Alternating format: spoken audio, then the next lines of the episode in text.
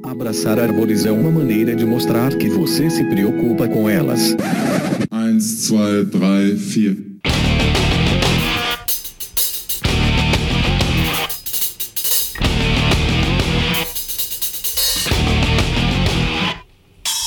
Howdy! Aqui é Fernando Lima e este é o Desabraçando Árvores, um bate-papo sem firulas sobre ecologia, conservação, a vida, o universo e tudo mais. E eu estou aqui direto de Atibaia falando com o professor Fabiano Melo, direto de Viçosa. Fala galera, prazerão estar aqui com vocês novamente. E o nosso agente molder da conservação, Rogério Cunha de Paula, direto da Serra da Canastra, em Minas Gerais. Opa, moçada, tudo bem? Quem tá servindo um queijinho, um cafezinho? Pão de queijo. Pão de queijo. O Bião que nunca foi aí, né? Nunca Oi? fui na canastra, já ia. Já, eu, eu, o Fernando tá lembrando que eu nunca fui na canastra, oh, Roger, e aí já se lembra daquela história do hashtag Fica Dica? Tô aguardando seu convite aí para a gente fazer uma campanha com os guarás. vamos, vamos sim, Bião. A gente estamos com a atividade um pouco diminuída aqui na região por falta de recursos. É, assim que a gente tiver alguma coisa assim mais consistente, pode ter certeza que você vai ser o primeiro convidado. Muito obrigado, satisfeitíssimo com o convite. E, e o Bião vai, né, Bião? Eu vou. ainda, ainda mais agora que a região aqui é até é, cenário da novela das oito, então tá aqui o negócio tá bombando, bombando. É mesmo? É, é. Eu não sei nem o nome da novela, cara. Qual que é o, o cenário, qual que é o contexto? Cara, eu não assisto novela também não, mas o, o negócio é virou um fuzuê aqui, porque veio um monte de gente pra aqui da Globo, tem uns três, quatro meses. Cidade fictícia chama Serra Azul, e é aqui na, aos pés da Cascadanta. Aí eles vão tratar essa parte da preservação ambiental misturada com a produção agrícola, as, as tradições mineiras antigas e tal. É, parece que vai ser bem legal. Estou até tentado a olhar, dar uma espiada lá. você, só assiste as novelas que você participa, né, Rogério?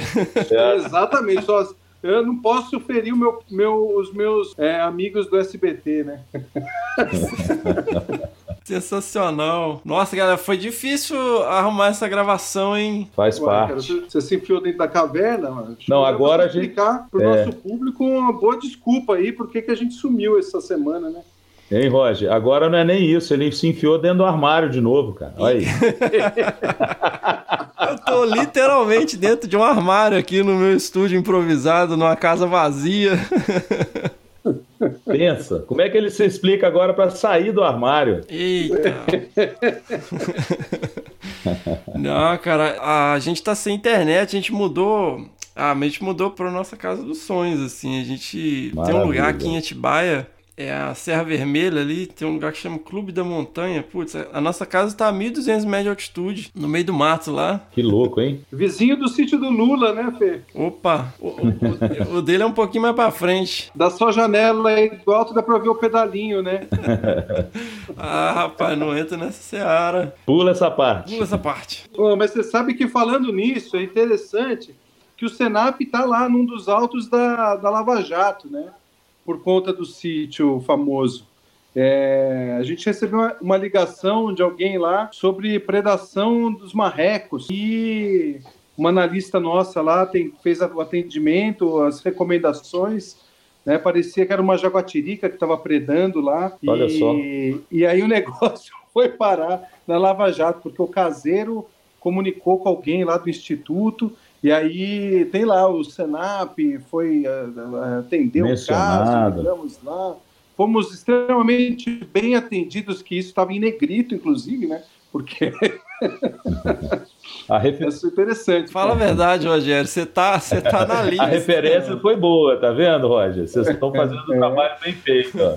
Exatamente, né? A gente mandou para os nossos chefes, falou: ó, tá vendo como a gente atende bem as pessoas? Olha aí. Muito bem. Foi, foi, morar lá pro, pro alto lá da serra, aí deu uma complicada, né? Eu tava participando do, do workshop lá em Brasília, né? Era o último workshop para atualização das áreas prioritárias para Mata Atlântica, lá que o pessoal do Departamento de Conservação de Ecossistêmicos, lá da Secretaria de Biodiversidade do Ministério do Meio Ambiente, estava promovendo e a oficina foi organizada lá pelo IP, né? Pelo Instituto de Pesquisas Ecológicas. E eu tava lá e o pessoal tacando pau na mudança aqui. Eu cheguei e tava tudo dentro de caixa já, em cima lá na outra casa, não sabia mais onde tava nada. O bom é que a gente agora conseguiu se normalizar, vida normal. Mais ou menos. Mas vai, mas vai normalizar. Tem mais alguns, é, algumas tarefas vindo pela frente aí, né?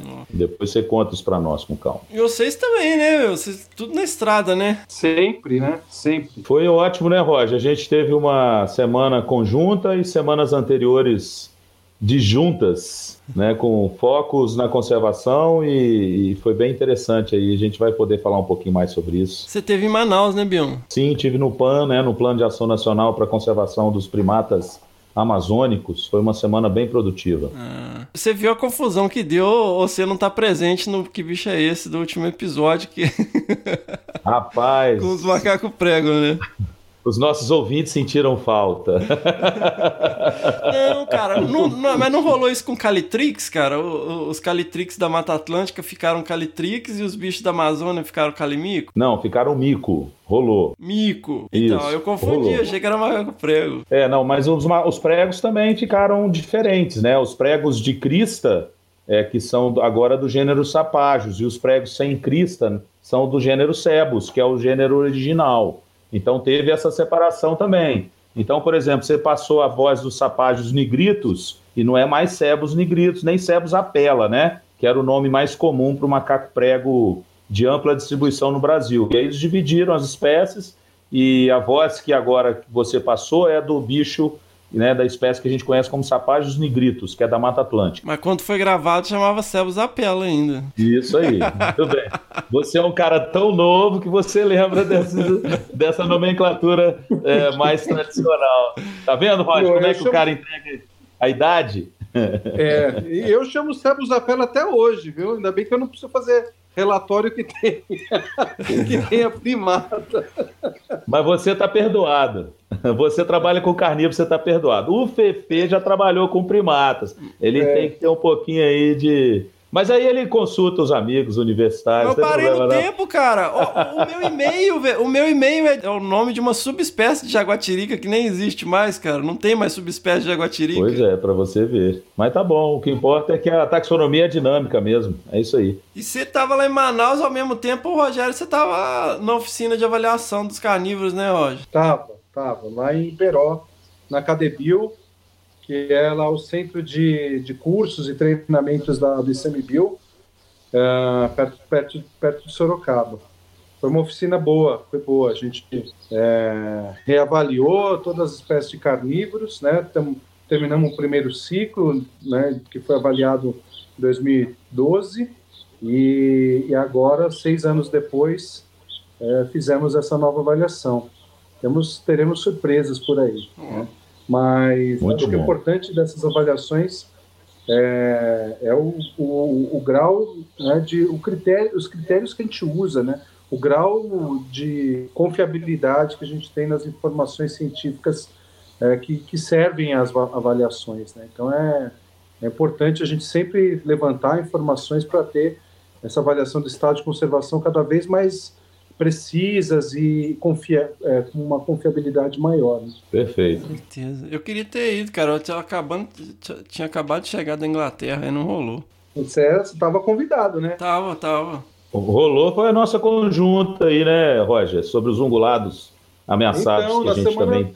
Semana seguinte da avaliação e do plano de ação do Bião, o Bião pulou num outro plano de ação, foi o de ungulados, né? Que aí é a gente conversou bastante sobre ele no episódio daqui a pouquinho que vocês vão ouvir. Mas foi muito legal ter o Bião em Atibaia com a gente, lá na sede do Senap. E... Primeira vez, então foi, foi um enorme prazer. Muito bom, muito bom, cê, legal. Você mostrou o chupacabra pro Bião?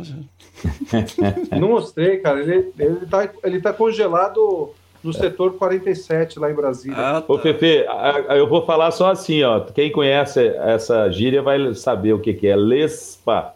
Nossa, isso. Oi, Entendedores entenderão, né? Isso, Isso Fefe. é coisa, Nós vamos... coisa de Minas. né? Exatamente. Não, coisa de Viçosa. Então nós vamos deixar para o próximo episódio. Lespa. Beleza. o Bião só vem atibar quando eu não tô aqui, né, Bião? Putz. Uai, combinado, né? Fugir do seu, ué.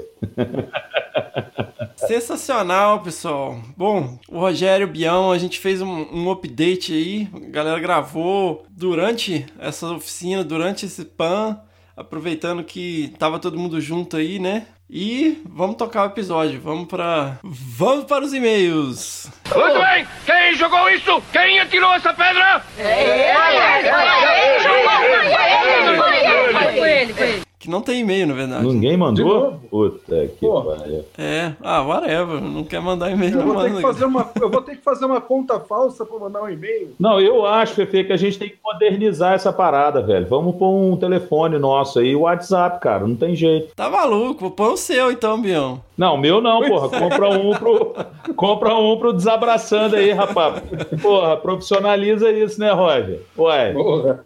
Modernidade, mano. Então, cara, no último episódio, a gente esqueceu de comentar uma pergunta do Matheus lá, que tinha escrito um e-mail, né? Matheus, graduando em Biologia da Universidade Estadual de Santa Cruz. No Certo. meio do, do, do e-mail, ele pergunta: Gostaria que você também comentasse sobre a contradição muito comum aqui na minha região do sul da Bahia, onde existem pessoas morando em, morando em áreas de proteção permanente. Nossa, a gente comentou todo o resto do e-mail e não comemos mosca nesse pedaço aí. Deixa eu começar, Roger, só para Pode entender falar. e o, o pessoal também é, que está nos ouvindo perceber as sutis diferenças, né?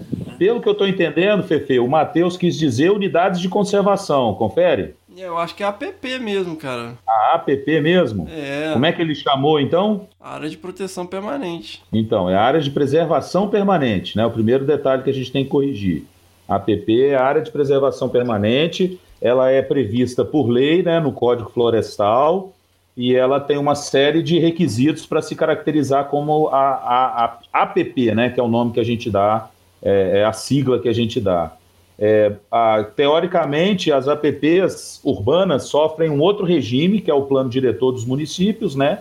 E as APPs rurais têm o Código Florestal que rege a sua organização, o seu espaçamento, com a, quando e como ela deve estar prevista e protegida.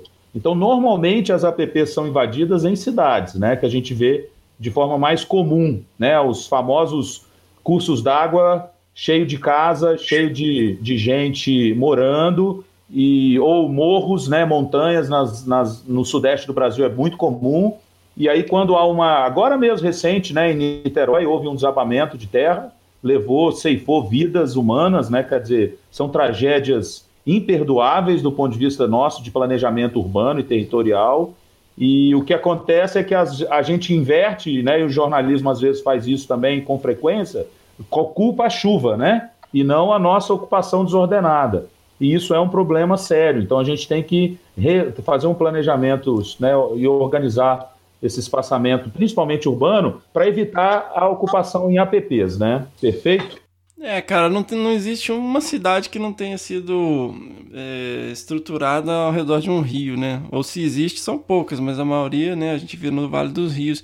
Mas uma coisa que eu, que eu às vezes fico pensando também, porque isso ganha mu- a questão do, dos morros, né, dos topos de morro, das áreas com declividade alta, né, ac- acima de 45 graus, né, é a, é a APP.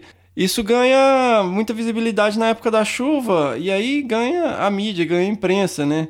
Mas durante a ocupação não tem ninguém prestando atenção, nenhum controle, né? E, e quando vai ter um controle, e aí a gente vê isso com bastante frequência, que vai ter uma desocupação, vai ter, né, entra com uma medida para tentar reordenar, a, a mídia também cai matando, né? Porque muitas vezes isso é feito à força, né? As pessoas, ah, muitas vezes as pessoas não têm para onde ir ou se recusam a ir para as áreas designadas e acaba que tendo que haver um- uma intervenção policial, às vezes, para retirada das pessoas dessas áreas Sim. e cria toda aquela polêmica, aquela comoção social, né? Aquele celeuma, né? O quê? Aquele celeuma. Celeuma. Celeuma? Isso, garoto. É. Enlight me. O que, que é um celeuma? Bião, não é do tempo dele. É, não, pois é, rapaz, tô impressionado. O cara tem a minha idade, não sabe designar o que, que é um celeuma. Não sei o que, que é um celeuma. É um bol. Celeuma é uma balbúrdia. É, igual uma uma confusão, né? Um, um- e normalmente está relacionado a casos delicados mesmo, né? É, casos em que você tem dificuldade mesmo de relacionar, de, de explicar ou de resolver, né? Isso é um celeuma. Vou pegar aqui no, no santo Google, que aí você já tem o, a- o que, ó, celeuma significa alarido, falatório, balbúrdia, som de voz, barulho. Balbúrdia. É um clamor de voz, resultado de um tumulto, de uma confusão. Balbúrdia. Balbúrdia é um nome legal também, mas balbúrdia normalmente está associado a isso mesmo, né? A barulho mesmo, a gritaria. Tá. E o celeuma a gente já migrou para essa parte de problema, de Caos. dificuldade ou de coisas que são isso e que são difíceis de resolver. Bom, vamos para o Que Bicho é Esse? E hoje veio sem Miriam Perilli. Ó, a gente recebeu um e-mail do Eduardo Moreno, da também da Universidade Estadual de Santa Cruz, falando o seguinte: exijo menção honrosa. Eu, desastrado, não ouvi que as respostas só poderiam ser enviadas para o e-mail e mudei- mandei para o Instagram do Desabraço. Segue em anexo o print da mensagem. Sou aluno de biologia, sou Eduardo, aluno de biologia da Universidade Estadual de Santa Cruz e maior divulgador do Desabraço. Bom, Primeiro, muito obrigado pela divulgação do Desabrace, né? Dá uma força aí, pessoal. A gente tem uma página no Facebook, procure lá Desabraçando Árvores Podcast. Nós temos uma conta no Instagram, de vez em quando a gente coloca umas fotos lá.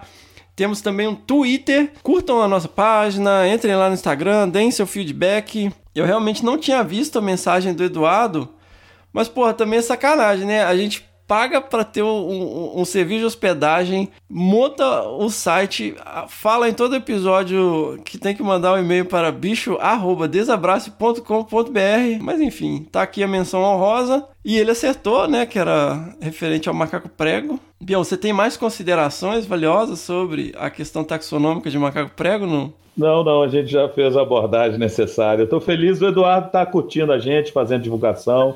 Eduardo fez o curso Não. de, de campo com a gente agora de primatologia. Imagino que seja ele. Qual que é o sobrenome que você falou aí, Eduardo? Acho que é Eduardo Moreno. Isso, Eduardo é, Moreno. É ele mesmo. É ele mesmo. Aí, Ele ô, o curso Bião, mas de- conosco. depois dessa canelada do, do nosso host aí, o, o Eduardo acabou, acabou a divulgação. O cara acabou de mandar uma na canela, né? Ah, canelada não, pô, meu, manda um e-mail aqui pra gente direitinho. Eu pago todo mês o serviço de hospedagem lá pro site, pago o serviço de hospedagem de e-mail pra poder ter. Vocês não têm um arroba, um desabrace arroba gmail.com, é desabrace arroba desabrace.com.br, tem domínio, hospedagem, tudo bonitinho. Vamos valorizar, galera, pô. Beleza, moçadinha. Eu vou curtir minha, minha Serra da Canastra aqui. Espero que, que vocês gostem aí do episódio de hoje. Semana que vem tem mais, né? Não vai acompanhar o resto dos bichos? Eu preciso sair, cara. Então vamos lá, vamos tocar o bicho da semana passada. Toca aí, Bião.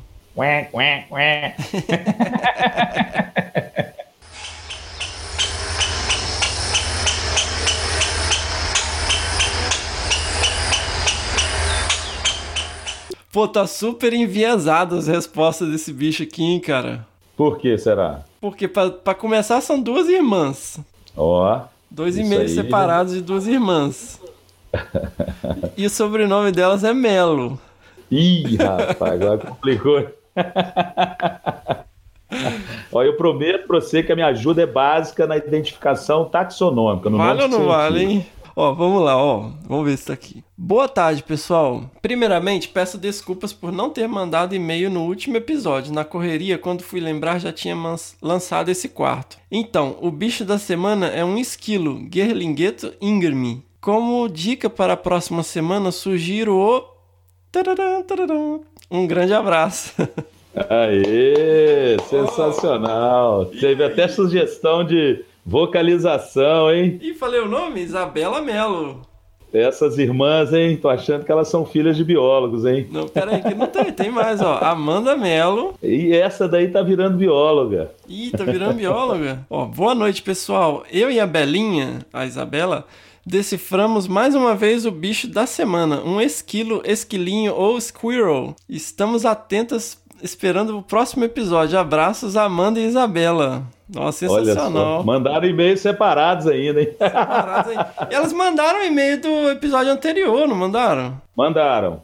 Eu Ah. acho que elas mandaram. Ou, enfim, eu, eu tenho, ou esqueceram, na verdade, de mandar e-mail. Ah. Mas elas tinham identificado o macaco prego. Pô, quando, eu quando teve aquela gravação, ele se chamava Ciurus Estons. Isso, é. Isso é outro problema aí, né? Esse, essa a inflação taxonômica, né?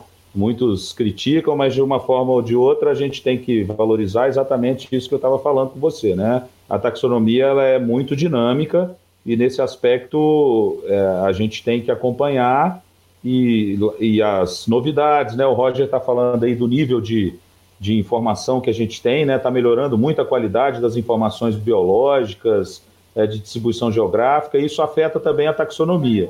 Então, o, o Gerlingetus ingrami, ele foi uma mudança relativamente recente, e, né, e aí a- o gênero Ciurus, que era dos esquilos é, brasileiros, né, foram então divididos, e o Gerlingetus é um dos gêneros que tem distribuição ampla pelo Brasil, e o ingrami é essa espécie da Mata Atlântica, né, que ocorre em quase toda a Mata Atlântica. É o caxinguelezinho que a gente vê em parque aí, tem pra todo lado, né? É isso aí, o famoso caxinguelê. Caxinguelê. Muito bem, E o bicho é super importante na, na predação, né, de semente, né, Bião? exatamente. Você lembra que aquele episódio de resgate de fauna que a gente fez no, aqui perto, né, no aeroporto Zona da Mata, a gente tinha uma mata que tinha uma espécie de palmeira bastante abundante e era uma das maiores populações de esquilo que eu já vi na minha vida, né? A Só gente tinha esquilo lá, cara, não tinha mais nada. A gente só. É, não, tinha coati, tinha, tinha sagui, se eu não me engano, tinha um grupinho de um bugio, não era tanto assim, depenada a mata, assim, não era tão defaunada assim, não. Mas os esquilos realmente eles sobre, se sobressaíram, né? Nunca vi uma abundância, a gente chegou a coletar os bichos com, com pulsar, pô, correndo atrás de bicho, tanto animal, né? É, foi, foi bem intenso, né? Foi surreal. Sensacional. E agora vamos para o bicho dessa semana, ou melhor, dessa quinzena, que é sugestão da Isabela Melo. Vamos lá.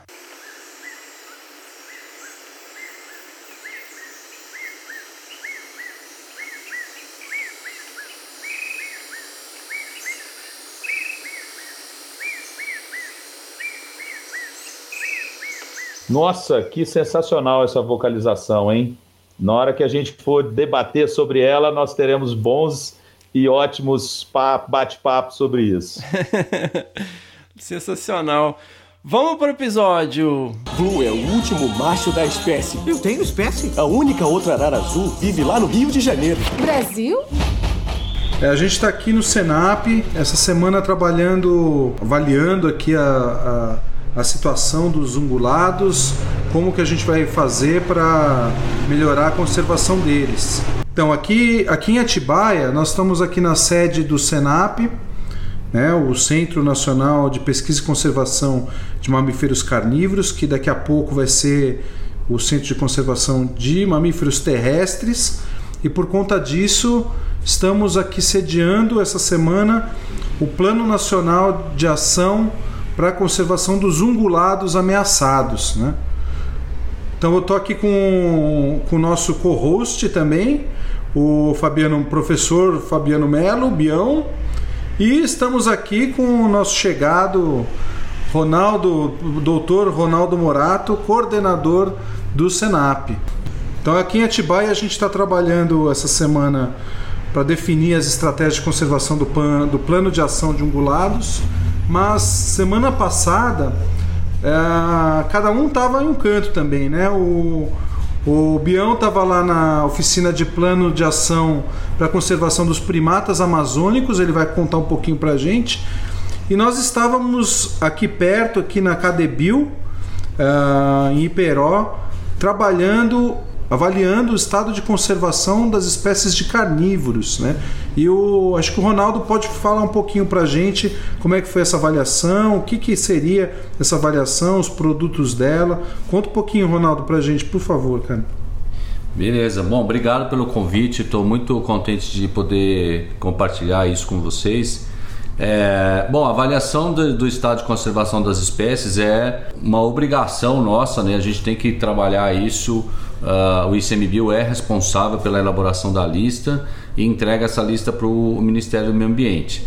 A lista ela, ela é uma ferramenta usada internacionalmente né, para a gente indicar o estado de conservação das espécies, quais os riscos que elas estão sofrendo, inclusive para a gente poder direcionar esforços de conservação, para quais espécies a gente vai é, ter mais esforço de conservação. Obviamente, aquelas que estão mais ameaçadas vão ser é, priorizadas para conservação.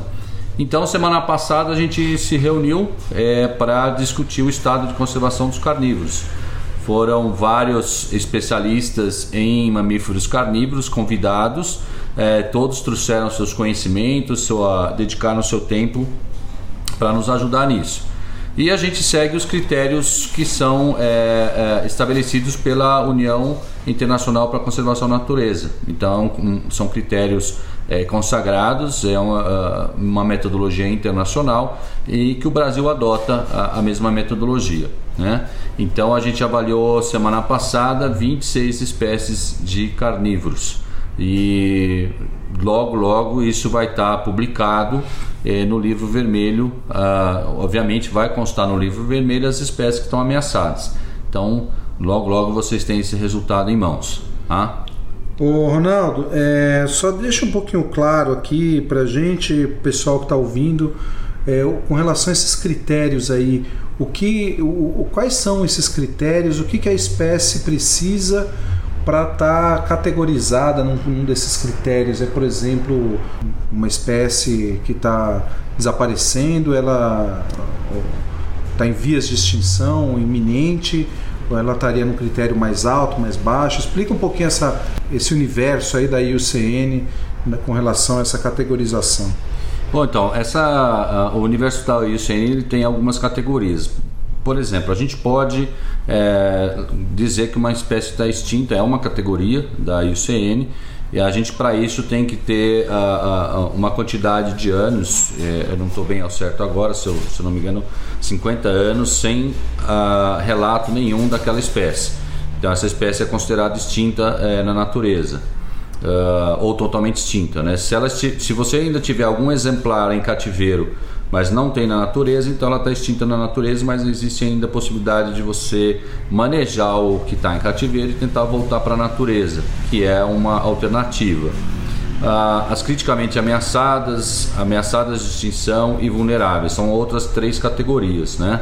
Ah, e aí depende do tamanho populacional e do risco que essas populações têm de desaparecer. Na categoria vulnerável, por exemplo, se a população tiver menos de 10 mil indivíduos ao longo da sua distribuição uh, e se ela tiver uma possibilidade de desaparecer nos próxima, nas próximas três gerações. Tá? Então são alguns critérios que são utilizados. Então, eu queria até aproveitar a contribuição do Ronaldo aqui para fazer uma observação, acho que para o grande público né, é importante eles terem uma ideia bem o que, que representa essa, essa é, o que, que representam essas categorias. É, por exemplo, a ararinha azul ela é considerada exatamente como o Ronaldo falou, extinta na natureza. Ela tem pouco mais ou pouco menos de 100 indivíduos em cativeiro e ela está tendo um projeto específico, né, um planejamento específico que inclui o ICMBio, né, para tentar, com essa reprodução em cativeiro, trazer o bicho para a natureza e reintroduzi-lo, reintroduzi-la no seu habitat natural. E muitas pessoas não sabem, mas o filme, né, Blue, é, que tem Rio. o Rio, na verdade, que tem o Blue como personagem principal, é uma ararinha azul dessa espécie, que é a Sinopsita spix. É, tem uma história bem interessante que, que, que, originou o filme, né, de um indivíduo que foi capturado, na verdade foi repatriado dos Estados Unidos para o Brasil. É, ele era chamado inclusive de Elvis, em homenagem ao Elvis Presley, por, pela senhora que ficou com ele mais de 10 anos lá nos Estados Unidos. Quando o US Fish and Wildlife Service encontrou esse bicho, ele entrou em contato imediatamente com as autoridades brasileiras e esse animal foi trazido para cá. Né? E mostra um pouquinho aquela saga do próprio filme, né? do bicho que estava em cativeiro, numa gaiola. E, e, no início do filme era exatamente isso: era alguém nos Estados Unidos que trouxe, e aí no Rio de Janeiro desenrolou todo o histórico. Né? No 2, inclusive, levaram o bicho para a Amazônia, sendo que ela não é de ocorrência na Amazônia, viu, gente? É Hollywood, é, né? Isso é Hollywood. E é bem interessante porque Hollywood faz muitas peças. Quem não conhece fauna ou flora percebe nitidamente as picaretagens eventuais. Por exemplo, você está lá na Ásia ou na África e escuta um capitão da mata vocalizando, que é um bicho endêmico da Amazônia. Viu, galera? É fundamental a gente conhecer sobre a nossa fauna e flora, né? sobre a nossa biodiversidade.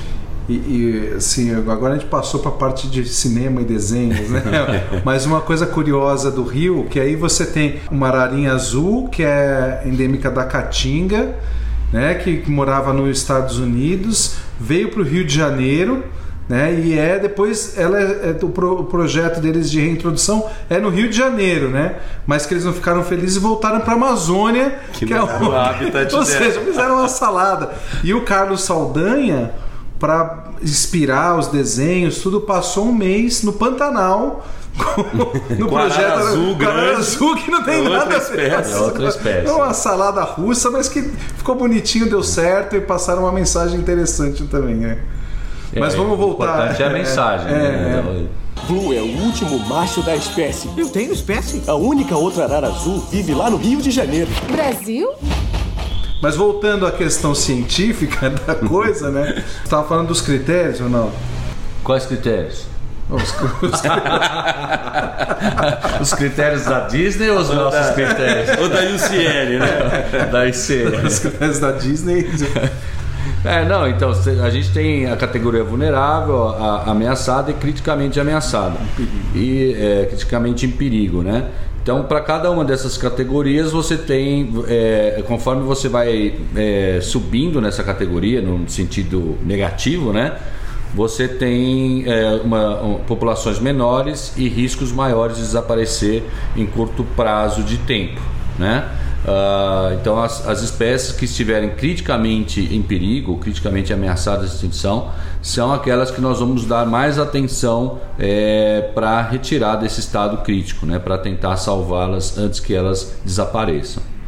Eu, eu queria também comentar, né, com base na- na- na- no relato do Ronaldo, que a gente teve exatamente hoje a liberação do livro vermelho né, do volume de 2018.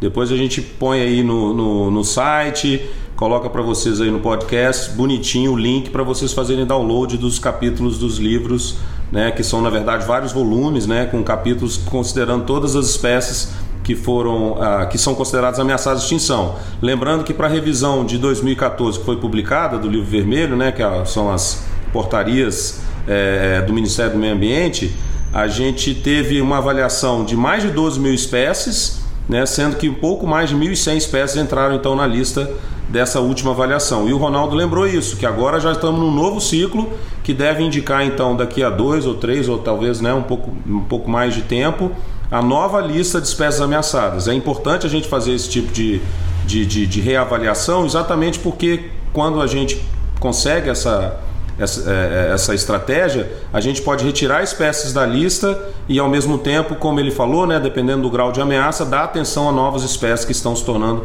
rapidamente ameaçadas. E o que vocês vão perceber é que é um ciclo, né? O ciclo é uma avalia... é, o ciclo de avaliação das espécies que está associada ao outro tema que vai ser conversado aqui, que são os planos de ação nacionais, que é, estabelecem estratégias para recuperar as populações que estão ameaçadas. Então, ao longo desse tempo, a gente adquire mais conhecimento sobre as espécies é, e também ah, ah, elabora ações que a gente consiga reverter quadros eh, que muitas vezes eh, são bastante perigosos para os animais. Então a gente acaba revertendo essa situação e num novo ciclo pode ser que a, a gente tenha tido sucesso e a gente tem que estar feliz por isso, porque o nosso objetivo não é ficar fazendo lista e colocando espécie ameaçada de extinção. É, é o contrário, a gente a cada avaliação vê que a gente conseguiu ah, ah, desenvolver ações que tiraram as listas, eh, as espécies da lista. Recentemente, na última avaliação, por exemplo, a baleia jubarte eh, saiu da lista. E isso se deve muito em, em função do trabalho eh, conjunto da sociedade e da comunidade científica para recuperar as populações de baleia jubarte no Brasil. Excelente. Bom, legal. É, eu acho que eu agradecer o Ronaldo a presença dele aqui, ilustre no nosso, no nosso canal aqui. É, o Ronaldo precisa sair agora para abraçar umas árvores ali fora. É, ele tem que voltar lá para a oficina. Né? E enquanto isso a gente vai conversar agora exatamente sobre os planos de ação, né? Qual que é o encaminhamento que, que o pessoal está fazendo lá? É, eu sequestrei o Bião aqui do, do, do, processo. A gente vai conversar um pouquinho disso aí. Ronaldo, obrigado aí Valeu. pela sua presença no, aqui no nosso canal. Bom, vamos seguindo junto aí nessa, nos trabalhos. Né? Com certeza. Obrigado vocês pelo convite. Só peço que se comportem aqui, aqui na minha sala. Tá? Vou deixar vocês aí sozinhos. É, não faço muita, muita bagunça, tá? Pode Fecha ficar tranquilo. Fechem as portas direitinho aí. Valeu, gente. Valeu, meu um caro. Obrigado. Blue é o último macho da espécie. Eu tenho espécie? A única outra arara azul vive lá no Rio de Janeiro. Brasil? Plano de ação, né, ele surgiu do, a partir dessa priorização do, do que fazer, onde fazer, com o que fazer. Né, para a gente ter sucesso na conservação de espécies ameaçadas. E ele vem, a gente importou mais ou menos ele, adaptou né, de um formato da, da IUCN também, uh, um planejamento estratégico de espécies. A gente tem aí, uh, ao longo dos últimos 40, 50 anos, diversos planejamentos estratégicos para conservação de espécies, é, avaliações de população, de viabilidade de população, tudo. E aí nós no Brasil começamos com alguns planos de ação é, para algumas espécies, isso aí em torno de 2004, mais ou menos, com, com plano de ação do Mutum, plano de ação que mais que tinha, Bião? Você lembra? Ah, acho que das, esses, essas da, espécies mais que de ararinha azul, né? inclusive, que a gente comentou, né? Ah, ou, ou, ou, a da arara azul de, de Lear também. Exato. A gente teve em 2005, a gente teve uma reunião ah, com os pesquisadores que trabalham com o lobo-guará em toda a América do Sul e desenvolvemos o plano de ação do lobo-guará para toda a área do continente, né, da área de distribuição. Então, assim, foi e, e, importando realmente esse formato internacional de planejamento. E, e a partir de 2008, nós começamos, 2008, 2009, o ICMBio começou a trabalhar uh, um formato único nosso, adaptado para as nossas espécies, de, de forma a ser mais prático para execução dentro do governo é, como uma estratégia governamental mesmo. E aí surgiram então os planos de ação nacionais do Instituto Chico Mendes, né, que hoje nós temos aí em torno de 65 planos que, é, que foram executados, muitos deles vão se encerrando nesse momento, né, terminando o primeiro ciclo. Então hoje a gente tem em torno de 58 planos de ação é, ativos, né, sob a supervisão do Instituto Chico Mendes. E é, é interessante falar que, por exemplo, no caso de primatas, né, que eu venho participando já há mais tempo, é, até pela minha formação, a gente tem todas as espécies de primatas ameaçadas de extinção hoje, que estão na lista das espécies, né, na lista vermelha das espécies brasileiras ameaçadas, estão contempladas com o plano de ação nacional. Então, Rogério, isso é muito legal porque a gente consegue estabelecer prioridades né, e políticas que acabam englobando as espécies ameaçadas como um todo. O planejamento, como você bem lembrou, né, iniciou é, focando espécies, né, eram planos basicamente espécie específica e depois esses planos foram ganhando dimensões regionais, né, como já teve o plano ah, para conservação de espécies ameaçadas do Médio Xingu, né, e agora a gente está fazendo planos como esses dos ungulados ah, brasileiros, né, que a gente acabou de encerrar hoje. Então a gente está muito feliz porque são estratégias que contemplam mais espécies e que acabam se transformando ah, ou na verdade que acabam resultando né, em, em práticas e ações mais plausíveis, mais diretas e objetivas para se proteger mesmo as espécies, né? Eu tenho muito orgulho de participar dessas oficinas porque a gente gera resultados muito interessantes a gente é, gera parcerias né, institucionais, a gente trabalha e se envolve com profissionais ah, de todo o, o, espectro, incluindo instituições públicas, privadas, Então, a experiência que eu tenho é que o, planejamento estratégico via Plano de Ação Nacional, ele é uma ferramenta crucial para que a gente estabeleça é, e consiga implementar essas ações. Né? O Plano de Ação Nacional para os Muriquis, por exemplo, já fechou, como o Rogério acabou de falar, o primeiro ciclo. A gente está num plano agora estratégico dos primatas da Mata Atlântica e da preguiça de coleira. Mas o que, que o plano gerou? Além de vários trabalhos em comum, artigos científicos, inclusive excelentes, publicados sobre a espécie, a gente tem agora um grupo né, paralelo em que a gente já definiu, pelo menos para, para a espécie muriqui do norte, a gente já definiu encontros anuais para que a gente estabeleça, continue uh, articulando é, ações do plano que se encerrou e do novo plano que está se iniciando com os primatas. Então, assim, é uma articulação muito interessante e se não é a, a iniciativa do ICMBio de liderar isso, certamente a academia não estaria fazendo esse papel hoje que a gente está exercendo. Né? É, eu acho que assim, eu a cada fim de reunião de, de plano de ação, a gente, além obviamente de torcer para que aquele plano dê certo, a gente já sai feliz para ver essa agregação de diversas instituições. É, assim almejando um mesmo objetivo, um objetivo comum, organizado de conservação de algumas espécies, uma espécie e tudo mais. É, e isso que o Bião falou de grupos de trabalho que são formados, tal, ele é real. Porque assim, tudo bem, vamos ver no, no final, a gente tem uma baixa execução do plano de ação, a gente monitora né, essas ações com indicadores, tudo, mas o que ele gera é, é, indiretamente, né? Então, as, esses grupos que se formam, reuniões que se formam, a, a, o envolvimento de empresas privadas no processo. Então, a gente fazer com que representantes de empresas né, voltem para os seus de, determinados é, de, departamentos nas empresas com uma visão, levando informações, levando é, a nossa agonia, a, nossa, a necessidade é, específica de alguns, de algum, alguns tópicos aí tratados na reunião. Então é muito interessante e a gente tem essa preocupação de mesclar os diversos atores importantes para a conservação das espécies. Então, por exemplo, é, nesse plano que a gente está realizando agora nesse momento de ungulados, né? O que a gente tem? A gente tinha aqui, tem aqui participando uh, três empresas do setor é, energético, né? O DENIT, uh, né? Um representante DENIT, do DENIT.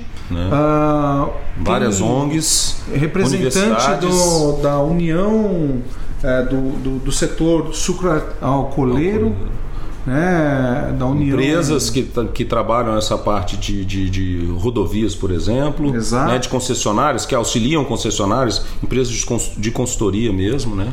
É, então, assim, os pesquisadores eles não constroem o um plano sozinho. Né? A visão dessas pessoas, é, desses, desses técnicos e profissionais que dentro que, que vem representar essas instituições, empresas do setor público, setor privado, é, ele, ele traz, permite uma construção muito mais lógica do que a gente precisa para conservação e com grandes chances da gente ter sucesso, porque aí você tem o envolvimento dos diversos setores né, que, que poderia é, é melhorar o, o estado de conservação dessas espécies. Então, o que o Ronaldo falou para a gente, né?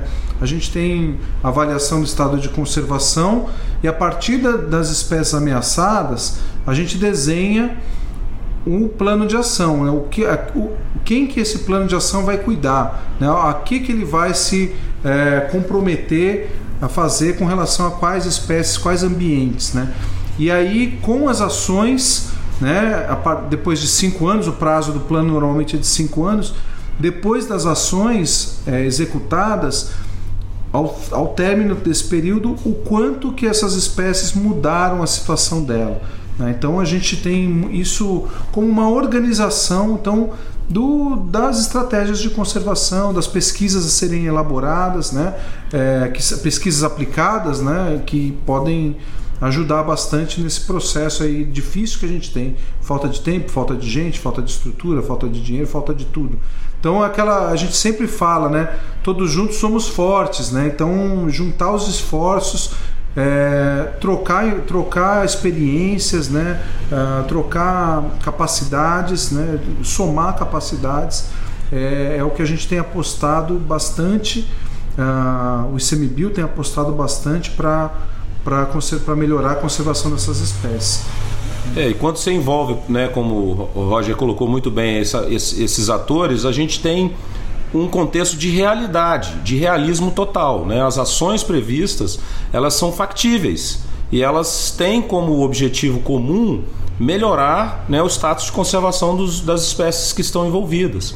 Então, o prazo de cinco anos parece curto, mas a, a, efetividade das ações propostas é tamanha e o comprometimento dos atores envolvidos, principalmente porque você tem todas essas instituições envolvidas, é tão grande que você consegue ter um grau de execuibilidade melhor do que a gente espera. Ainda que eventualmente, como o Roger lembrou, não seja ideal, a gente consegue desdobramentos importantes desse planejamento que se transformam numa estratégia é, geral que é mantida, né, mesmo após a, a, a, finalização do plano. E é claro, com as revisões, com ciclos, a gente tem essa tendência.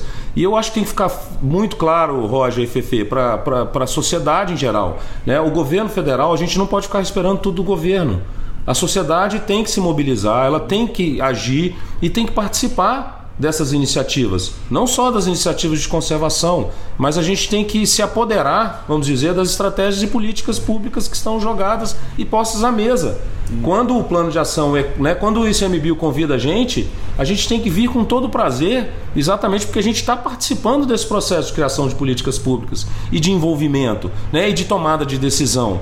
E se a gente não fizer isso, e se a iniciativa privada não compartilhar desse desejo, a gente não vai conseguir consolidar uma nação né? ou não vai conseguir, no nosso caso, proteger os recursos naturais da forma que a gente precisa e de, de, de, de que a gente realmente almeja. Então eu considero é, todas essas iniciativas extremamente válidas. É, você tocou num ponto importante, Bião. É, a nossa sociedade é extremamente paternalista, né? Então eles esperam muito que o governo cuide de tudo, faça tudo e banque tudo.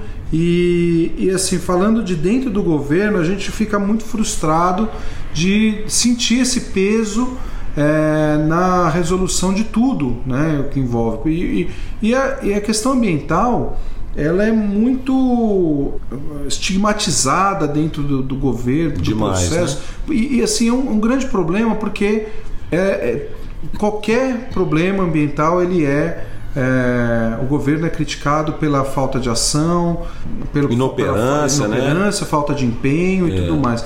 E no final, é, a gente tem que lembrar que o, o, o direito a um, a um, meio ambiente estável, né, ele é. É um direito comum, um difuso, direito, né? É um direito e um dever é, de manutenção é. de todo cidadão. Né? Ele é um direito da gente, é óbvio, a gente busca isso, mas se a gente não cuidar do que, do que circula a gente, é, cara, não dá para transferir essa carga, essa responsabilidade total para o governo de cuidar de tudo que acontece ao nosso redor. É, é, é muito lavar as mãos para problemas que a gente pode resolver é, ou pode ajudar a resolver da melhor forma. Né? E, e, o plano de ação a gente tenta passar isso. Né? Isso não é um problema nosso, é um problema geral, um problema de todos. O problema da conservação das espécies ele é provocado por todo mundo. É, exato. Né? É, Pela demanda que a sociedade moderna tem, né? É. Se você tem como uma ameaça, né? A gente falou esses dias agora aqui sobre as ameaças para os ungulados. Aliás, a gente está falando de ungulado, ungulado. É mesmo. Quem são os ungulados, Bião? é, eu, aliás, ontem, eu, ah, isso, eu postei ontem ou anteontem uma foto falando que eu estava vindo para o pano dos ungulados brasileiros, né? Aí uma colega minha médica perguntou, mas afinal, o que são que ungulados? diabos são ungulados? Né?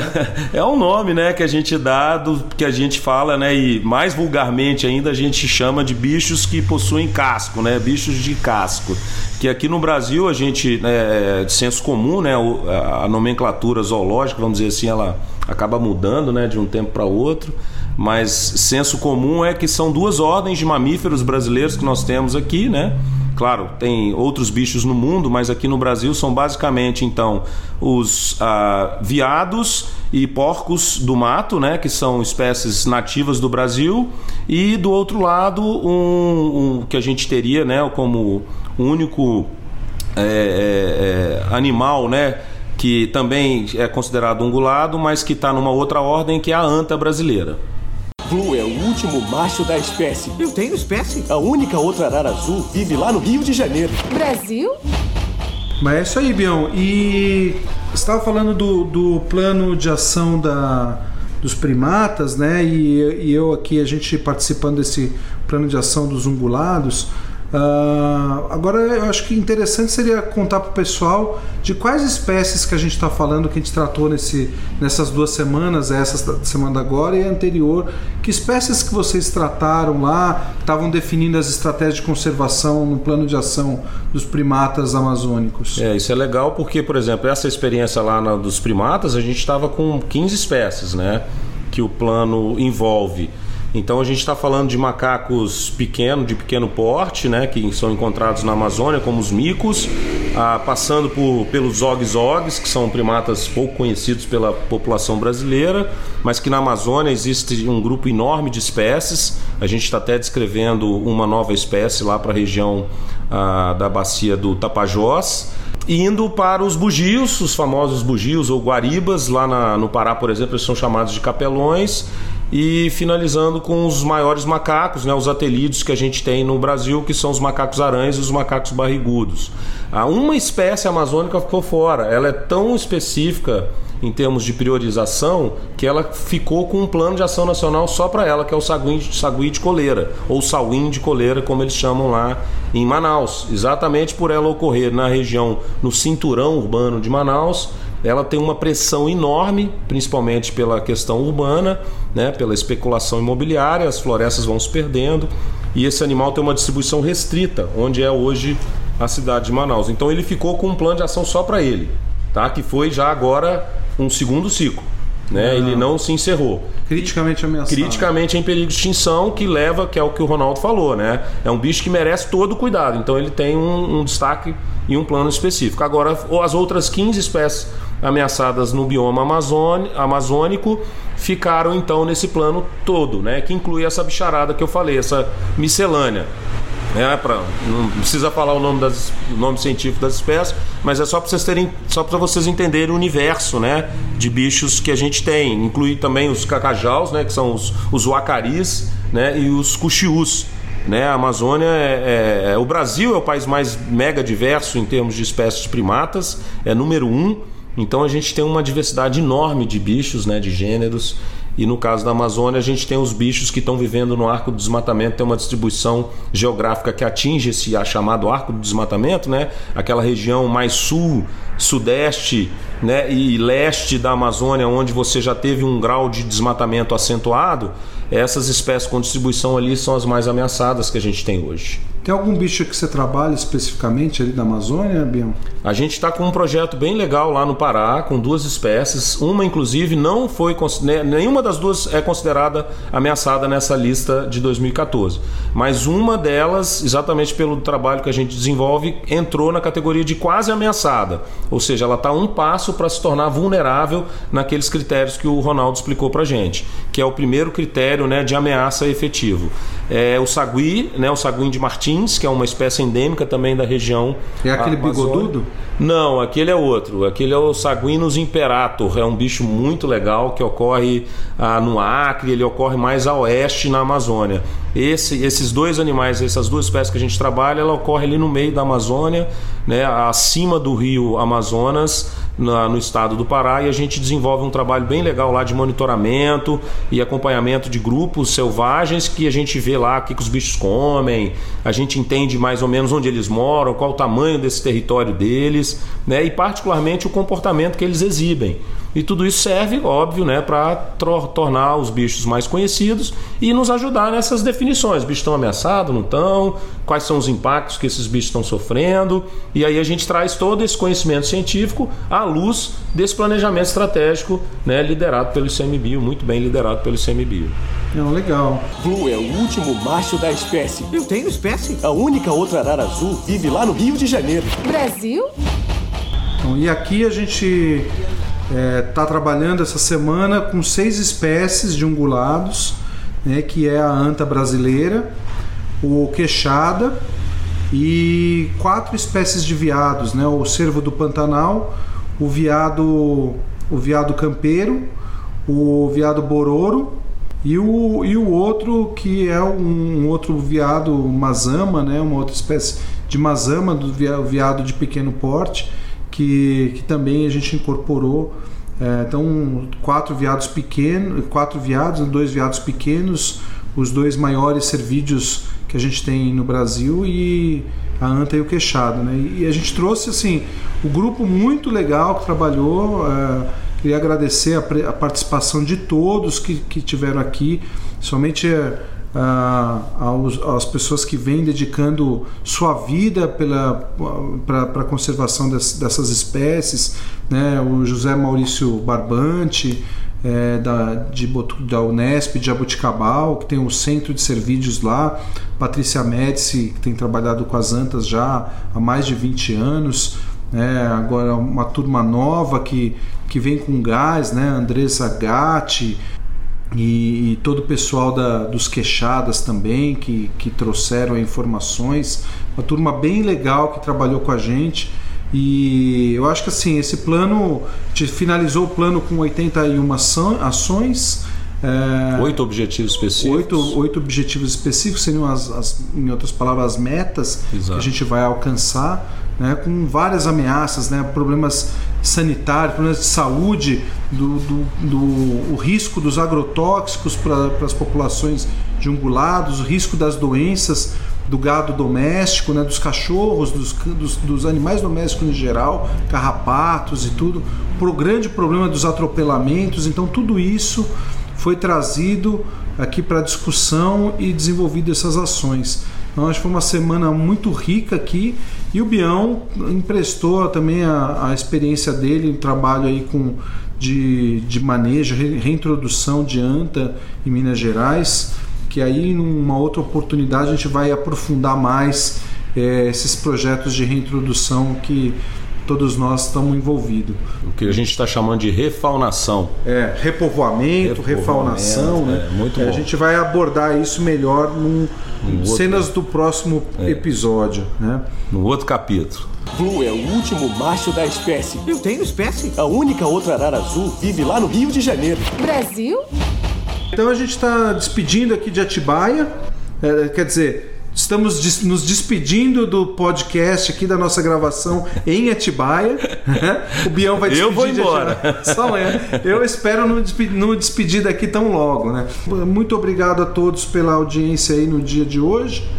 Espero que vocês gostem. Qualquer, quaisquer dúvidas, atirem as pedras, por favor. A gente precisa dos seus e-mails aqui para ver é, o feedback, o que, que vocês estão achando das nossas histórias e dos nossos causos, as nossas políticas públicas.